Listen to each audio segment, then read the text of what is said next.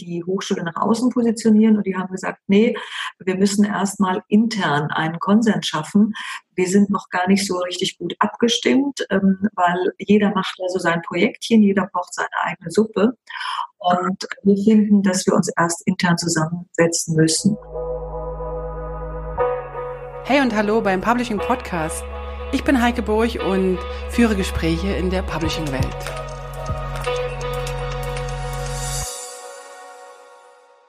Herzlich willkommen zum Publishing Podcast zu einer neuen Folge. Und zwar habe ich heute einen Gast bei mir oder eine Gästin. Sagt man Gästin? Ich glaube, man sagt es nicht. Einen weiblichen Gast. einen weiblichen Gast. Ähm, und wir sind das erste Mal im Publishing Podcast tatsächlich digital verbunden. Wir sind nicht vor Ort. Ich bin nicht vor Ort in Kur, wo mein Gast wohnt oder zumindest arbeitet, sondern wir sind über Zoom connected. Vielleicht hört der eine oder andere das, aber das ist doch nicht so schlimm, weil wir versuchen jetzt, die digitale Kompetenz komplett zu leben. Und wir haben das auch mit dem zweiten Anlauf schon richtig gut hinbekommen.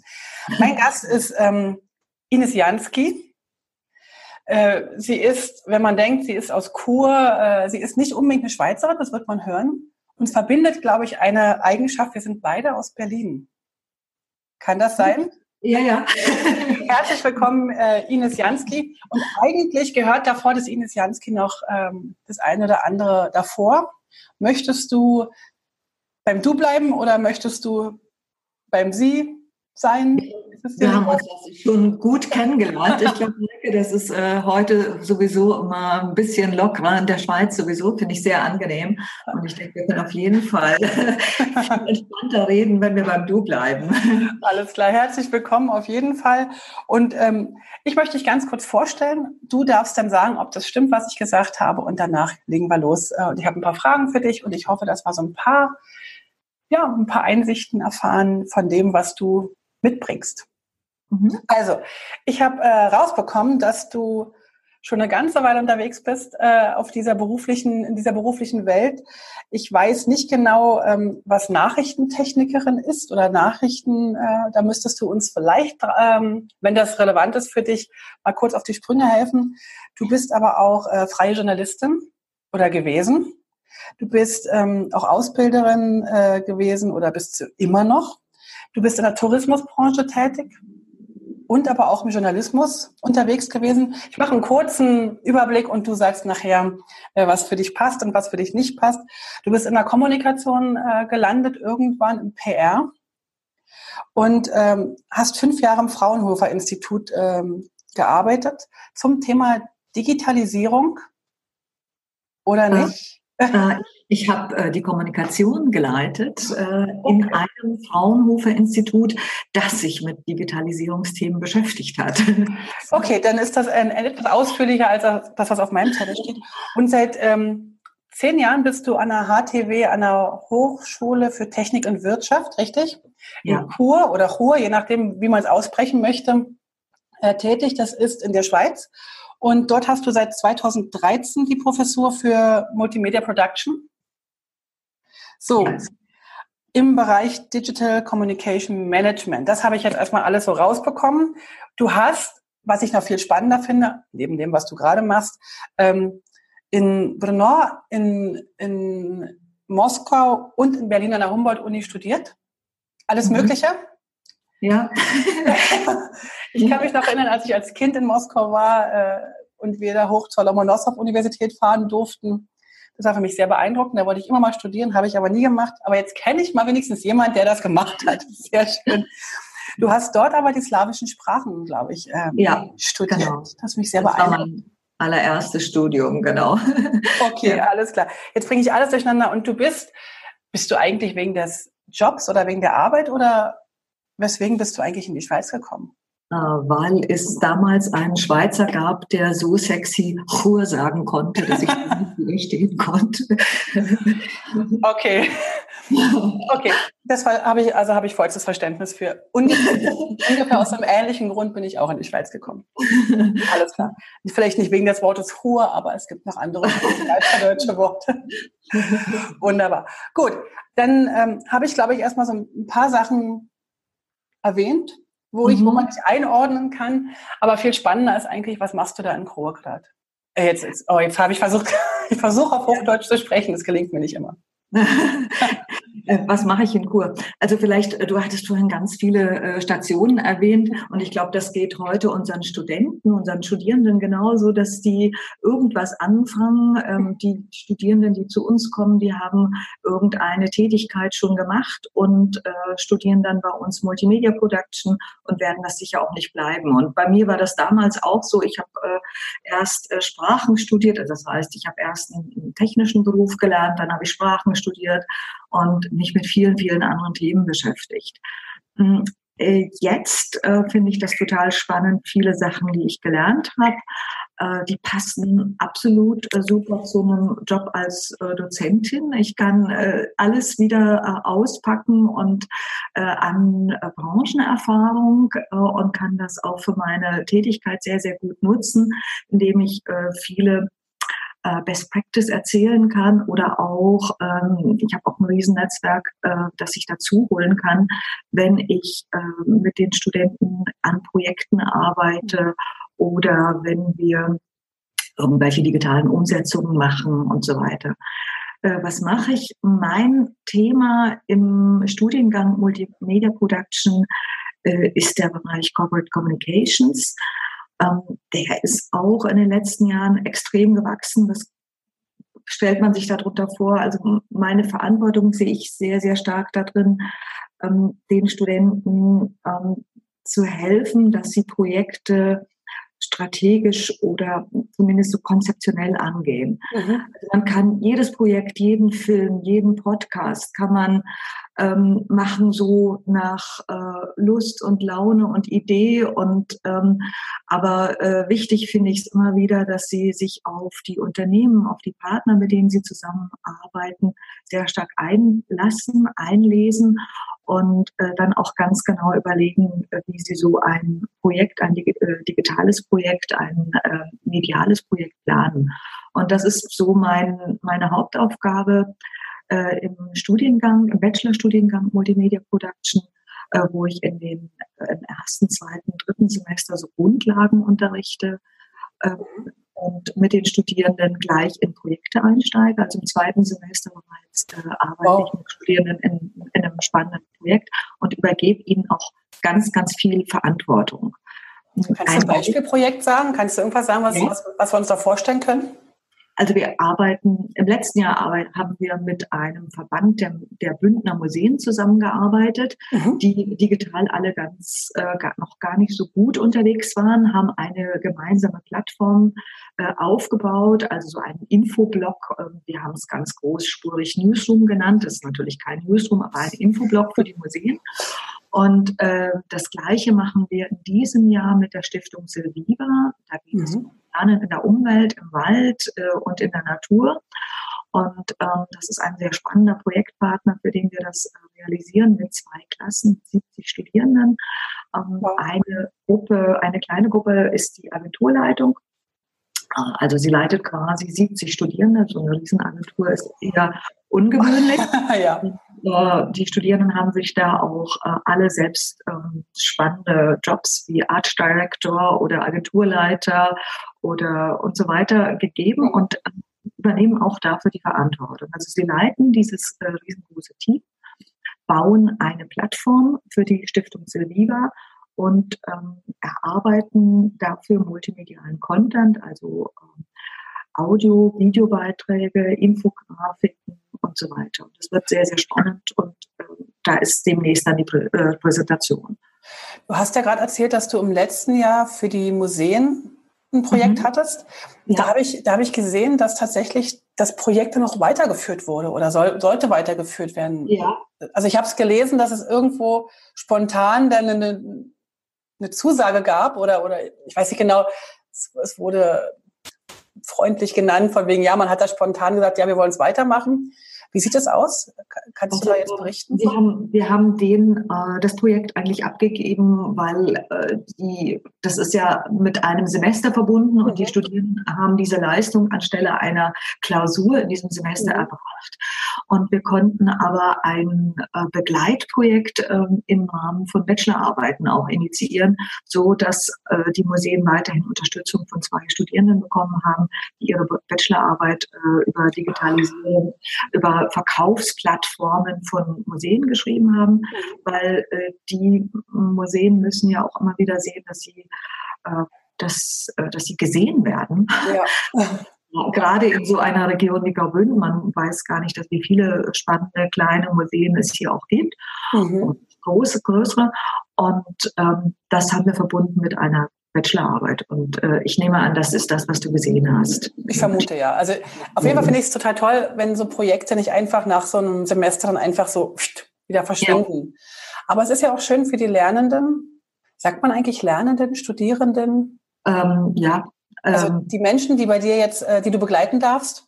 Ich nenne sie, ich nenne sie Studierende. Ähm, ich mag nicht so gern Schüler sagen. Das wird ja. oft weil äh, die meisten haben schon eine Berufsausbildung hinter sich und übernehmen ziemlich viel Verantwortung und sind für mich keine Schüler mehr. Also sie sind okay. Studierende und äh, ja. Sind es bei dir Vollzeitstudierende oder, oder sind die Berufs Im Bachelorstudiengang ja. In okay. Weiterbildung, äh, die wir aufbauen, ist das berufsbegleitend. Ah, alles klar. Also und, und es ist ja auch schön für die zu sehen, dass die dann in einem richtigen offiziellen Projekt arbeiten und nicht in so einer theoretischen äh, Bücher lesenden Schwurbelumgebung, die man dann sozusagen nur in einem Hörsaal hat, oder? Ja, und ich glaube, die Zeiten haben sich total geändert. Mhm. Das ist zumindest an den Fachhochschulen wird sehr, sehr verstärkt projektbezogen gearbeitet. Mhm. Das finde ich auch spannend, die Studenten ja. Wobei auch das, wenn wir das Thema gleich ansprechen, ähm, zurzeit noch nicht wirklich ähm, überall äh, glücklich gelöst ist, denke ich. Also wir haben immer durch den Blockunterricht noch sehr viele lange, lange Unterrichtsphasen. Äh, wenn ich zum Beispiel die Studierenden nur in einer Woche habe, äh, dann muss ich ja auch irgendwie Theorie unterrichten. Mhm. Merke aber, äh, dass die in vielen anderen Projekten sehr beansprucht sind und dann den Unterricht irgendwann verlassen, weil sie an einem anderen Projekt arbeiten müssen. Und okay. ich glaube, also ich würde das ähm, nicht negativ bewerten, aber ich glaube, wir müssen uns als äh, Hochschulen hier viel, viel mehr Gedanken machen dazu, wie äh, Leben und studieren und arbeiten. Die meisten Studierenden arbeiten auch, äh, machen nicht nur Projekte bei uns, sondern arbeiten woanders auch in Projekten, wie das besser zusammenpasst. Und äh, ich glaube, wir müssen auch viel, viel stärker hier experimentieren, wie äh, Unterricht, wie Bildung in der Zukunft aussehen soll. Also wenn du wir sagst, meinst du wir als, als Hochschule, wir als Uni, wir als Bildungsinstitut? Genau. Also alle Bildungseinrichtungen und Hochschulen, denke ich. Mhm. Wir haben tolle Experten, wir haben äh, spannende, spannende Themen zu bieten, aber ich glaube, es passt immer noch nicht so richtig zum Leben. Also es ist mhm. äh, äh teilweise überfordert, überfordern zu viele Projekte die Studierenden, teilweise überfordert zu viel noch Frontalunterricht, die Studierenden. Es gibt noch kein richtiges Gleichgewicht dazu. Und äh, ich denke mal, wir können auch von äh, sagen wir mal, von YouTubern lernen, aber wir können auch äh, zusammen mit äh, Studierenden experimentieren und überlegen, was besser passt. Und auch das wird sich ständig verändern. Und ja. da äh, sind die Bildungseinrichtungen heute äh, in also aus meiner ähm, Erfahrung heraus äh, noch nicht wirklich experimentierfreudig ähm, genug. Woran liegt's? Woran liegt, äh, dass also man nicht, dass du jetzt alles wissen müsstest, aber die Frage ist einfach mal in den Raum gestellt. Ich merke, dass der Aufwand, so also etwas zu machen, solche digitalen Inhalte zu produzieren, ähm, ganz gewaltig ist. Also ja. man sich äh, nicht nur, wenn man sich auf die Studierenden einlässt, auf deren Mediennutzungsgewohnheiten, das ist die eine Seite. Da muss man natürlich auch an die Experten denken, die aus einer ganz anderen Welt kommen, mhm. einen ganz anderen Hintergrund haben und all das auch lernen müssen, dass sie zwar Themen ganz toll vortragen können, aber dann fängt schon an, wenn sie vor der Kamera stehen, sind sie plötzlich ganz anders, reagieren sie ganz anders, sprechen ganz anders, haben Hemmungen. Äh, vergessen äh, Dinge, die sie sonst wunderbar rüberbringen können und äh, können es nicht so bildhaft erzählen. Also ich glaube, das ist ein Lernprozess für beide Seiten. Einmal äh, für die Studierenden äh, und aber auch für die, für die Dozierenden, ihre Inhalte didaktisch und spannender ähm, aufzubereiten und äh, anders zu erzählen, als sie es bisher gemacht haben. Das ist nicht das einfach. Eine, genau, so eine digitale Kompetenz ist ja nicht ja. nur einfach äh, ein Twitter-Feed hochzuscrollen mit dem Daumen. Ja und vielleicht noch irgendwo eine E-Mail-Adresse einzugeben, sondern da gehört ja ein bisschen mehr dazu, speziell wenn das dann in die Lehre geht, weil das ist ja immer das, Scha was ich so schade finde, dass da ein unfassbares Wissen ist, aber nur weil es didaktisch nicht so cool rüberkommt, ja. wird es gleich verschrien und das ist eigentlich schade. Auf der anderen Seite, wenn jemand didaktisch da eine totale Rampensau, ich sag's mal in Anführungszeichen ist. Ja, oder rhetorisch, ne? Einfach auch ähm, genau. das. es noch lange nicht, dass er inhaltlich dann genau das rüberbringen kann, was tatsächlich dann auch gebraucht wird. Ne? Genau. Also, gehört da eigentlich schon in der Ausbildung der Ausbildenden sozusagen mehr, Digi also ist das der richtige Ausdruck, der Ausbildenden, also der, der, der Lehrer, der Dozenten, der Professoren, der, wer auch immer, der, der, gehört da mehr digitale Kompetenz mit rein? Also äh, es gibt ja für alle Dozierenden an, der, an meiner Hochschule und auch an den Fachhochschulen in der Schweiz äh, die Pflicht, äh, solche Didaktikkurse oder mhm. Didaktiklehrgänge oder Didaktik-CRS äh, zu besuchen. Und ähm, wer den am Anfang seiner Karriere mal besucht hat, ähm, hat äh, nicht unbedingt den Druck, so etwas wie zu wiederholen. Und im Rahmen dieser Didaktikkurse werden natürlich auch digitale Kompetenzen vermittelt. Ja. Okay. Aber äh, ob das äh, so in der Form passiert, wie es notwendig mhm. ist, wie sich jetzt auch die Mediennutzungsbedürfnisse der Studierenden weiterentwickeln, äh, das wage ich zu bezweifeln. Ja. Eigenes Interesse wäre da wichtiger, oder? Ja, also ich glaube, da müsste jeder sehen, wie man sich da weiterentwickelt. Aber äh, das allein reicht ja noch nicht, wenn ich einen Lehrplan habe, als äh, zum Beispiel als Studiengangsleiter mhm. und äh, habe dann ganz viele äh, Dozierende, die jeder irgendwas anderes machen. Ich muss ja dann auch diese Inhalte, diese unterschiedlichen Formate wieder zusammenbringen und für die Studenten deutlich machen, ähm, dass das zusammenpasst. Also auch, äh, ich glaube, das ist äh, nicht nur die, die Frage an die einzelnen Dozierenden, sondern auch die, an die Leiter von Studiengängen. Wie mhm. bringe ich denn diese Inhalte dann auch passend wieder zusammen? Wie stimme ich das aufeinander ab? Das ist eine Riesenarbeit, ha? Ja, ist es äh, enorm. Also mhm. ich mache das zurzeit für ein ganz kleines CAS. Mhm merke, wie aufwendig das ist und wie unterschiedliche Kompetenzen die Leute mitbringen. Ähm, manchmal wahnsinnig äh, rhetorisch sehr, sehr gut, aber äh, einzelne technische Voraussetzungen fehlen da und das ist, äh, ist enorm der Aufwand, das dann wieder da, dagegen zu arbeiten. Und mein Tipp wäre einfach, ähm, hier verschiedene Generationen zusammenzubringen, mit Studierenden zusammen zu experimentieren. Die können auf jeden Fall die Technik, mhm. die Experten können, äh, haben das Wissen. Und mhm. ich glaube, das ist schon, sind schon verschiedene Bausteine, die da vielleicht zu einem besseren Erfolg führen. Mhm.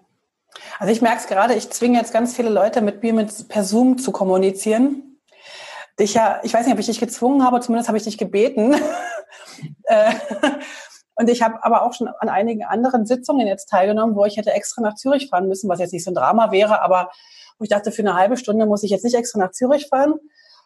Hab dann gesagt, okay, komm, stell einfach den Laptop auf und mach das Zoom an. Und, und ich habe gemerkt, auch Leute aus dem Publishing, also in meinem Bereich jetzt, ja. die nutzen das nicht, die kennen das nicht und sind aber im Anschluss alle irgendwie dankbar. Erstens ist es ja wirklich nicht so wahnsinnig schwer, also das jetzt umzusetzen. Und dann haben sie gemerkt, ach cool, jetzt habe ich mal wieder einen neuen Weg gefunden. Es muss ja wirklich nicht für jeden einzelnen Sitzungs, äh, also für, ja. Für die Viertel, halbe Stunde, manchmal sind es ja wirklich nur kleine Bereiche. Dafür muss man ja nicht so viel unterwegs sein. Und ich erinnere mich, ich bin vor 10, 15 Jahren in Berlin bei der Typo Berlin gewesen. Das ist eine, eine Gestaltungsmesse ja. oder eine Gestaltungsveranstaltung. Und da stellten drei Designer ein Projekt vor. Das ist also wirklich jetzt schon, das muss schon vor 2000 Nee, ist also 15 Jahre sicher, ja. Und die stellten ein Projekt vor, wo sie einer aus San Francisco, einer aus Hongkong und einer aus Berlin die ganze Zeit online, die ganze Zeit online arbeiteten.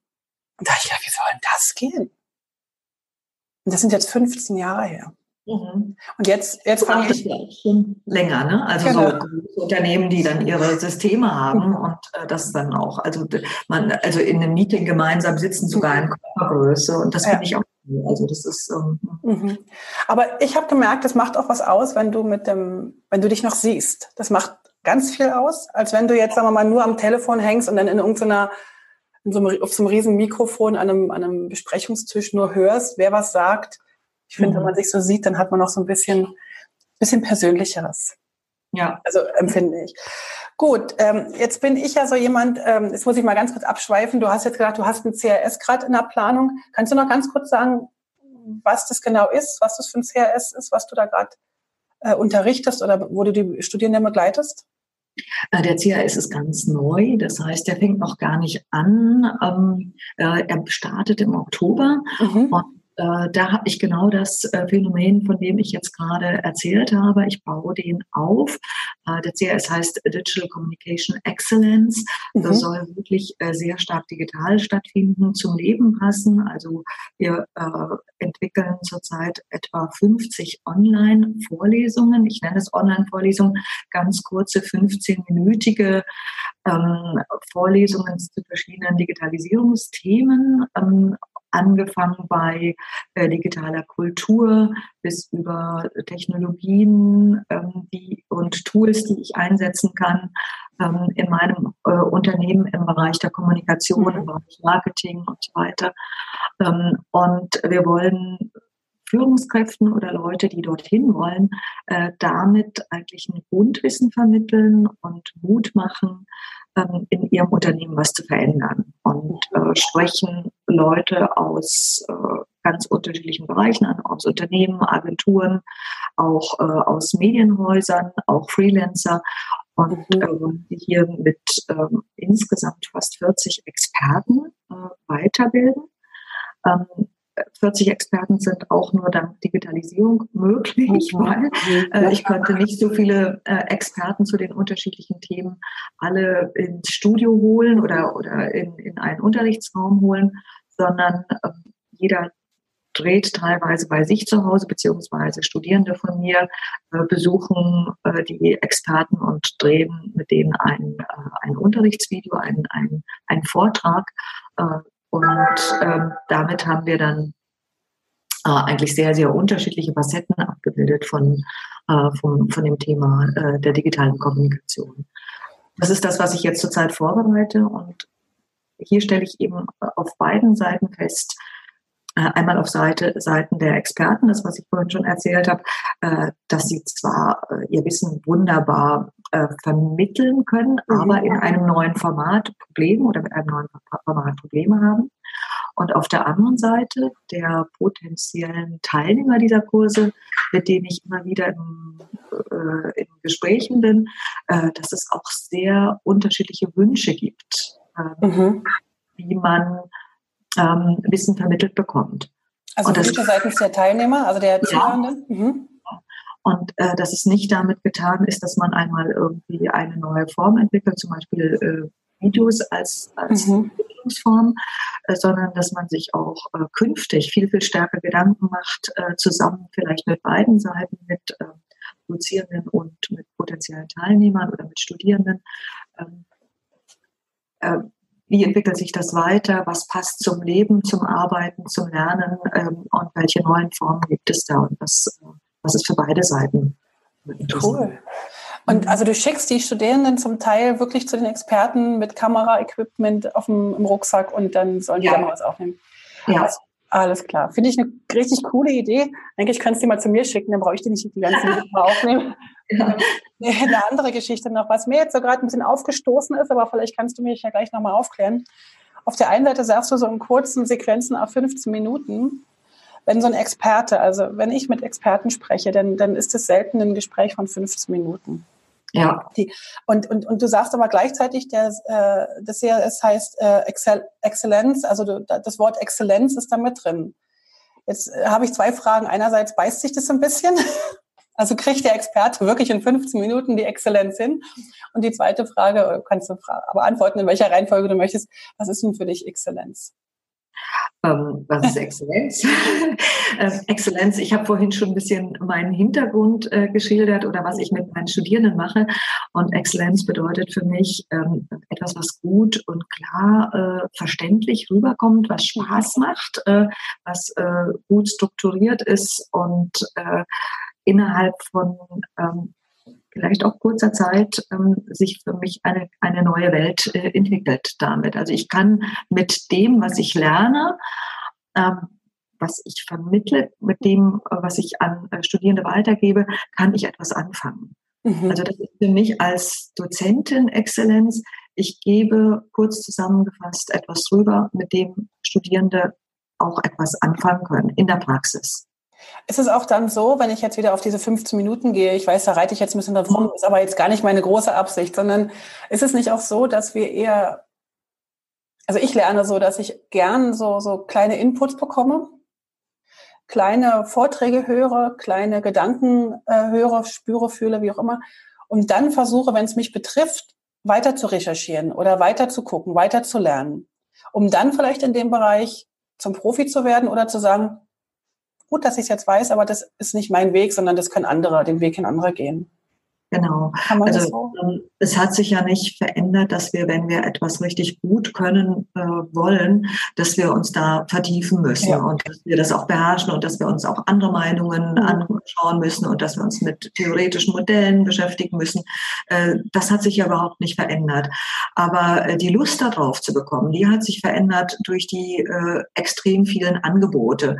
Und ich glaube, die Lust, ähm, das müssen wir wieder lernen als Dozierende, äh, die Lust ähm, zu entwickeln bei Studierenden, sich mit einem Thema zu beschäftigen, auch wenn es am Anfang erstmal mühsam ist. Also die Leute anzufixen, ähm, Themen emotional und sehr praxisorientiert darzustellen und dazu Geschichten zu erzählen, äh, Erfolgserlebnisse im besten Fall, was kann ich damit machen, wenn ich das gelernt habe äh, und dahin zu führen. Und das braucht nicht lange dauern. Also das kann mhm. man in, kurz zusammengefasst machen. Und äh, wenn man dann jemanden ähm, getroffen hat oder den Nerv getroffen hat, dann liest er und äh, arbeitet von alleine am Thema weiter. Also das wäre mein Wunsch und das ist für mich auch die, die Idee, die dahinter steckt. Und deshalb denke ich, reicht es auch, wenn man ein Thema in 15 Minuten kurz darstellt. Das heißt nicht, dass die Experten damit aufhören und sagen, das Thema ist damit schon erklärt, vollkommen, sondern sie geben sehr, sehr viele Anregungen auch, die man sich weiter vertiefen kann. Okay. Und ähm, wie dieses Thema auch mit anderen weiteren Themen zusammenhängt.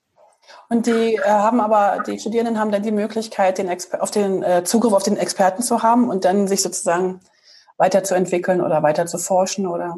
Ja, also es gibt äh, bei jedem der Videos gibt es die, das Kontaktangebot, mhm. weil die Experten auf jeden Fall auch ähm, interessiert sind an dem Austausch. Und dann haben wir natürlich über diverse Collaboration Tools, äh, zum Beispiel über Slack die Möglichkeit, mhm. äh, dass Fragen gestellt werden und sich äh, irgendeiner der 40 Experten dazu berufen fühlt und dann auch antwortet. Aber äh, das Ganze wird natürlich auch äh, geführt von Modulleitern der CRS, mit denen ich vorhin auch gesprochen habe, besteht aus fünf Modulen, fünf Modulleiter, die das leiten.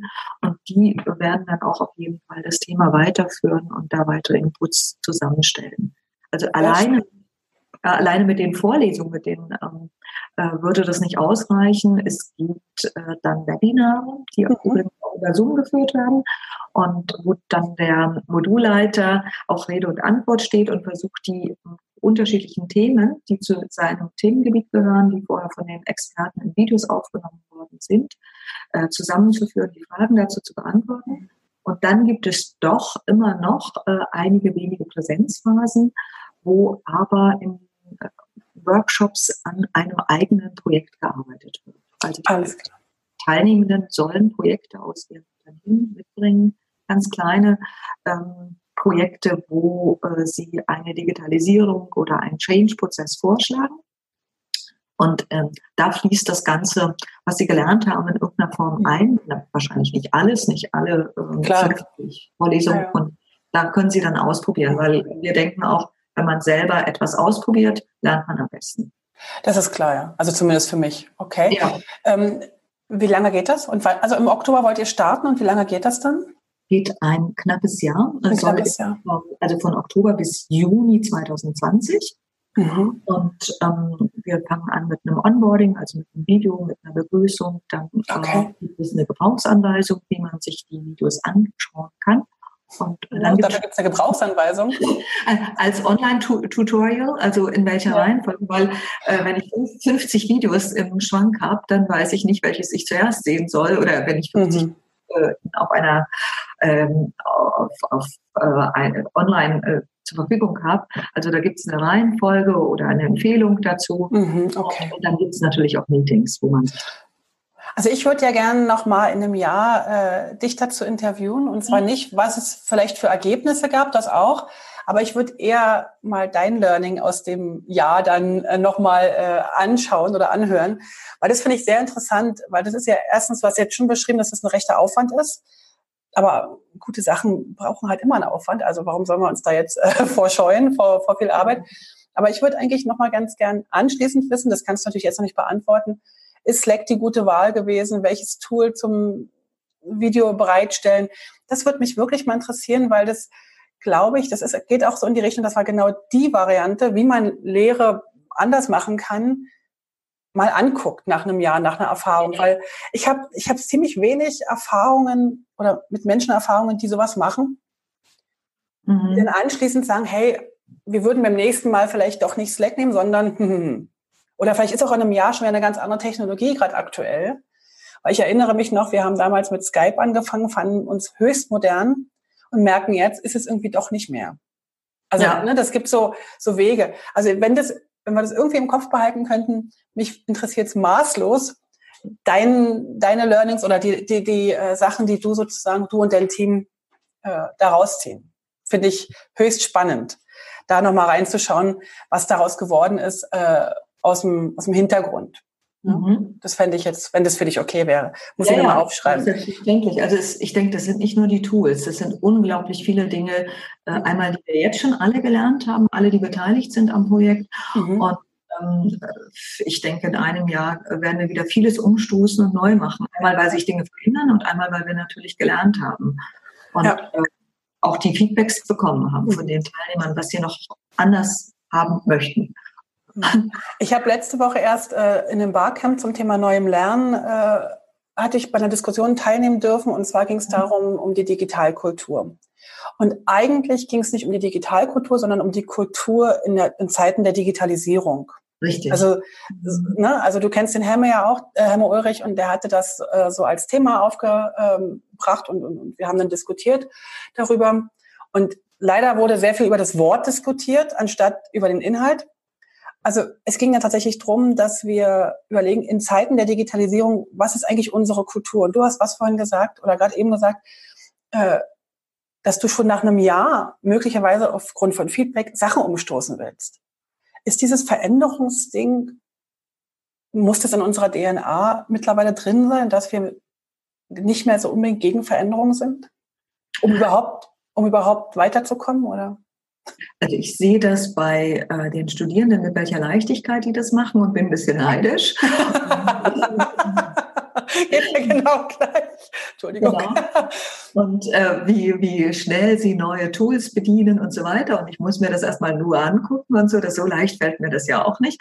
Aber wenn ich es dann mache und dann kommt das eine zum anderen, äh, dann fällt es einem leichter. Also ich glaube, man muss sich erstmal wirklich diesen Kick verpassen und äh, dann geht es. Äh, natürlich äh, sind wir keine Natives, aber ähm, ich glaube, äh, wenn wir weiter im Gespräch bleiben wollen und wenn wir auch äh, Spaß haben grundsätzlich an Veränderungen, es muss ja nicht immer unbedingt nur irgendwas Technisches sein, sondern überhaupt auch äh, Dinge anzuschieben und ähm, auch äh, eigene Ideen weiterzugeben und da mit äh, Leuten im Gespräch zu sein, äh, dann gehört das dazu. Und ähm, ich glaube, heute so gerade Lebensläufe gibt es kaum noch. Äh, jeder hat ganze Reihe unterschiedlicher äh, Berufe und Ausbildungen und Studien hinter sich. Und äh, das äh, verlagert sich jetzt auch in unseren ganz normalen Joballtag äh, mit vielen, vielen kleinen Dingen, die man immer wieder neu macht. Und, ja. Mhm. Du hast geschrieben, glaube ich, ich hatte dir ja vorher einen kleinen Fragebogen geschickt. Und da hast du geschrieben, du hast von einen ganzen Haufen äh, Sachen gelernt und studiert. Mhm. Aber das Richtige gelernt hast du eigentlich immer, während du gearbeitet hast, also während ja. deiner, während deiner, ich sag mal Jobs, obwohl, also Jobs ist jetzt nicht äh, bös gemeint, sondern eher deine nein. Arbeiten, die du zwischendurch, ja. äh, also oder danach oder da lernt man am meisten. Würdest du sagen, dass du umsonst studiert hast oder oder oder wie würdest du das äh, in, in, nochmal noch mal für mich erklären? Also was ist genau, wenn du sagst, du hast eigentlich während der Arbeit eher oder besser oder mehr gelernt als während der Uni-Phasen, dann könnte ich jetzt ketzerisch sagen, du hast ja ganz schön viele äh, Zeit, Steuergelder, was auch immer, verbraten für nichts. Ist das gemein gefragt? Oder? Nö, nö, es ist wahrscheinlich direkt. Und diese Frage muss man sich stellen, äh, wenn man überlegt, wie Lernen jetzt oder Bildung in Zukunft ähm, aussehen soll. Ähm, ich hatte so Phasen, wo ich nur an der Uni war und äh, also meistens war es eine Uni ähm, und keine Fachhochschule und ich durfte lernen und äh, Modelle und Theorien mir anschauen, ohne dass ich das gleich ausprobieren konnte. Und das fand ich schade im Nachhinein, äh, weil ich dann äh, gemerkt habe, am Anfang in den ersten Jobs hatte ich wirklich Mühe, äh, zu sehen, was ich mit diesen ganzen Modellen und Theorien anfangen kann. Das kommt dann im Laufe verschiedener Tätigkeiten, äh, hat man dann die Idee plötzlich, ah, das, was ich damals gelernt habe, das, das würde jetzt auch, äh, ist ein ganz anderer fachlicher Hintergrund, aber das passt jetzt auch und das ist eine schöne Idee oder ein schönes Modell, was ich hier ja. auch verwenden kann. Und dann äh, kommt eins zum anderen. Aber wenn man ähm, nach dem Studium erstmal in die Praxis geht, äh, dann vermisst man, wenn man nicht gleich in Projekten arbeiten durfte, dann vermisst man erstmal die, die Praxisorientierung und äh, den Sinn überhaupt. Und äh, so habe ich am Anfang in verschiedenen Tätigkeiten erstmal äh, alles von vorne lernen müssen. Ja, alles klar. Aber die Sachen, die du in der Praxis gelernt hast, die sitzen mehr, ne? Die kannst du jetzt besser abrufen oder? Oder sind, ähm, die, sind die eher deine Basis jetzt für das, was du machst? Äh, die, die, das war immer ein ganz gutes Feedback. Mhm. Äh, ich, ähm, das, was ich in der Praxis gelernt habe, äh, mit Menschen zusammen war ein gutes Feedback, was geht, wie komplex man Themen in Projekte packen kann oder erklären kann und wie man damit was, was, welche Tools einem weiterhelfen. Also da habe ich es dann ausprobiert. Okay. Ja. Wenn wir jetzt auf die, auf die jungen Leute nochmal schauen, zu denen wir uns ja auch zählen, selbstverständlich, ähm, was können die erwarten heutzutage schon? Also ich, ich mache mal ein Beispiel auf. Wenn jetzt jemand zum Beispiel eine ganz normale Lehre macht oder ein ganz normales äh, erstes Studium, kann der schon da draußen von den Auszubildenden diese Flexibilität erwarten, von der du gerade gesprochen hast? Oder sind wir da noch in einem Bereich, wo wir merken, da sind noch viele Undigitalisierte dabei oder Unflexible dabei. oder was, oder ja, was ist zu tun? Ähm, für Eltern, für Jugendliche und für die Ausbilder. für, für, die, äh, äh, ich spreche jetzt von der Hochschule, ne? also für, und ich bin natürlich in einer äh, tollen Situation, dass ich an einem Studiengang äh, bin, wo sich alles um Digitalisierung dreht. Und äh, deshalb kann ich auch schwer verallgemeinern. Also an meiner Hochschule in dem Studiengang Multimedia Production mhm. lernen äh, die Studierenden das Handwerk und können rausgehen und werden zurzeit extrem besucht, weil sie mhm. äh, programmieren können, weil sie Filme drehen können, weil sie Podcasts äh, machen können, äh, weil sie auch äh, mit Sprache und mit Bild und mit Ton, mit allem sich beschäftigt haben und so weiter. Also es ist sehr mhm. technisch, aber auch äh, sehr medial aufgebaut, der Studiengang. Und ähm, ich weiß äh, von einigen Studierenden, dass sie äh, dann enttäuscht waren, wenn sie in der Praxis waren, dass sie nicht all das anwenden konnten in ihren Unternehmen, weil viele Unternehmen und die Mitarbeiter und die Abteilung und die Kommunikationsabteilung noch äh, nicht unbedingt so äh, weit waren. Aber mhm. ähm, von anderen äh, Studierenden weiß ich und von vielen eigentlich auch, äh, dass sie sehr schnell eigentlich äh, eine tolle Karriere machen konnten, weil sie so breit aufgestellt sind und mit den Medien spielerisch umgehen können. Cool. Das würde, ja, okay. Also das wird sicherlich noch, vielleicht ist es durch die Glaskugel geschaut, sicherlich noch ein, zwei Generationen dauern, oder bis das so bei allen angekommen ist. Um, ähm, also jetzt nicht in deinem Fall, weil ihr seid relativ jetzt natürlich schon, schon dran in Mhm. deinem Umfeld, in deiner kleinen oder großen Bubble, wie man das auch mal sagen will, in deinem Umfeld. Aber so fürs große Ganze, glaube ich, braucht es schon noch ein bisschen, weil es ist ja echt eine ziemliche Veränderung. Also ich glaube, äh, die Durchmischung macht es. Einmal Ja. äh, würde ich sagen, äh, die, die Erfahrung der, der Jungen oder die, das ähm, Grundgefühl, mit Medien so umzugehen. Und ich denke, die etwas Älteren, die da noch Berührungsängste haben, sollten sich mit den Jüngeren zusammen zu, äh, zu, mehr zusammentun, Mhm. weil äh, die äh, Leute, die äh, die Erfahrung mitbringen, äh, das ist ganz wichtig, die weiterzugeben. Ja. Sie müssen einfach bloß das richtige Format finden und eine gute technische Unterstützung haben. Und äh, wenn man sich da zusammentut, äh, würde wäre das Endergebnis viel, viel besser, weil es braucht auch die Inhalte, es braucht nicht nur die Form und nicht nur die äh, witzigen Geschichten, sondern auch wirklich gute, spannende Inhalte. Ist das ein kleiner Aufruf auch an die ältere Generation, sich mal auf die Jungen einzulassen? Auf beide. Also Aufruf Also- an beide, Ja. den Jüngeren auch äh, zuzuhören und zu sehen, äh, Mhm. Die äh, andere unterstützen können und wo sie sie abholen können, damit sie letztendlich davon auch profitieren, weil sie Mhm. davon viel, viel mehr haben, wenn sie äh, spannende Inhalte gut aufbereitet äh, bekommen. Und ich glaube, da muss man gegenseitig aufeinander zugehen. Das ist, so ein, das ist ein, An- ein Denkansatz, der jetzt noch nicht ganz so, äh, durch, also wo die Gesellschaft noch nicht von durchdrungen wurde. Ich erinnere mich, äh, ja, die, die Lehrer, die haben immer recht und so weiter. Und jetzt ist es plötzlich so, der Lehrer darf halt auch vom Schüler lernen. Und das ist ja eigentlich, wenn man in die asiatischen Lehrbereiche geht, das, das lernen die ja immer schon, wenn der Lehrer bereit ist. Wie war das, wenn der Schüler bereit ist, kommt der Lehrer oder so. Das sind ja doch schon ganz andere äh, Ansätze, die die dort lernen. Ich habe äh, noch eine äh, Frage. Ich habe gelesen, dass du in deinem beruflichen Umfeld Projekte machst zum Thema Technikkommunikation, aber auch zum Thema Nachhaltigkeit. Und das ist ja so ein, so ein Thema, was mich auch mega interessiert. Kannst du da vielleicht ganz kurz noch ein Beispiel sagen, äh, was da Thema Nachhaltigkeit und warum und wie das die Studenten oder Studierenden finden? Mhm. Ähm, ich ähm, bin ja Dozentin für Kommunikation. Das heißt, ähm, ich mache keine Projekte in dem Sinne so zum, zum rein zum Thema Nachhaltigkeit, sondern wie kommuniziere ich das Thema? Und, ähm, und wie äh, positioniere ich mich beispielsweise als Hochschule oder als Organisation äh, mit dem Thema? Und äh, wir haben in den letzten Jahren äh, an solchen Themen gearbeitet. Aktuell habe ich ein Projekt mit äh, Studierenden aus dem Major, also aus der Vertiefung Corporate Communications. Und äh, die Studierenden arbeiten an einem Eigenprojekt. Das haben wir uns, hat uns nicht die Hochschule beauftragt, sondern wir haben selbst äh, gesagt, wir möchten ähm, studiengangsübergreifend äh, die Hochschule nach außen positionieren und äh, sagen, was wir alles machen als Hochschule. Und ähm, aber auch die ganzen Studienleiter und die Studierenden hier zusammenholen auf eine Plattform, äh, in, ein, äh, in ein Event, in eine Veranstaltung.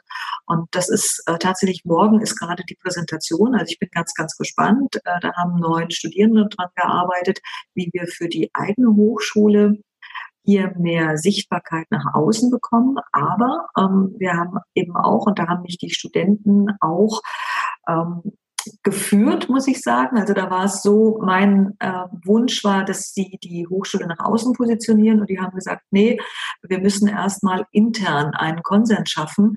Wir sind noch gar nicht so richtig gut abgestimmt, ähm, weil jeder macht also sein Projektchen, jeder braucht seine eigene Suppe.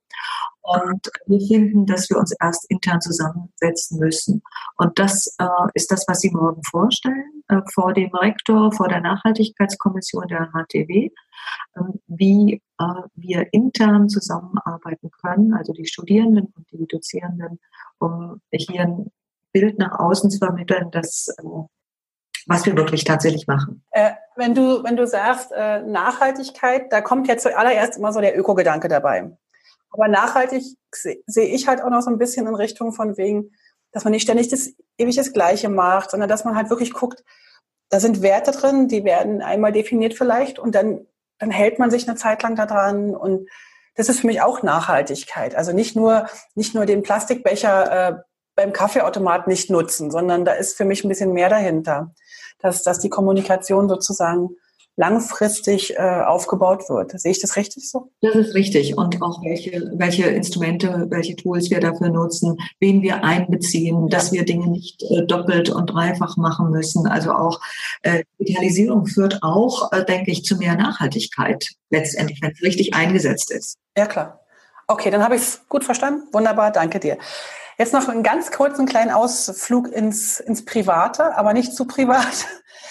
Ich würde gern, oder vielleicht eher ins Persönliche, ich würde gern wissen, du bist jetzt da schon seit einiger Zeit in der Schweiz, in, in Chur, Chur.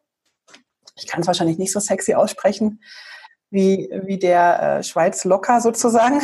Ähm, du hast mir geschrieben und ich habe es auch vorher schon rausbekommen, dass du viel Velo fährst, dass du viel, oder Fahrrad für die deutschen Zuhörer, dass du viel Motorrad fährst oder für die Schweizer TÜV und dass du segelst. Ist das so? Ist das, ist, sind das drei äh, Freizeitbeschäftigungen, die du super gern machst und du dir Zeit für freischaufeln musst? Oder sind das Sachen, die du brauchst, um mal den Kopf frei zu kriegen? Oder erzähl mal kurz.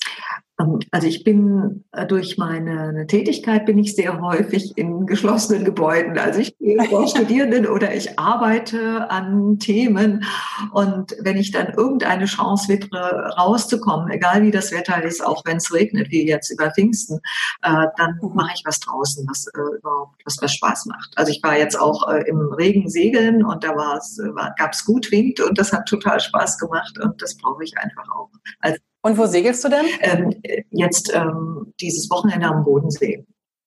Ah, okay. Und da war genug Wind? Da war genug Wind, ja. Alles klar. Und du bist ordentlich nass geworden. Da ich dich, sehe ich dich so richtig in so einer, in so einer Regenjacke zugezogen vorne. Ja, ich bin ja eigentlich ursprünglich vom Meer oder von der Ostsee. Ich bin dort geboren und deshalb finde ich es eigentlich auch ganz, äh, bin ich äh, doch schon wetterfester als vielleicht jemand, der nur in der Stadt aufgewachsen ist, oder? Alles klar, alles klar.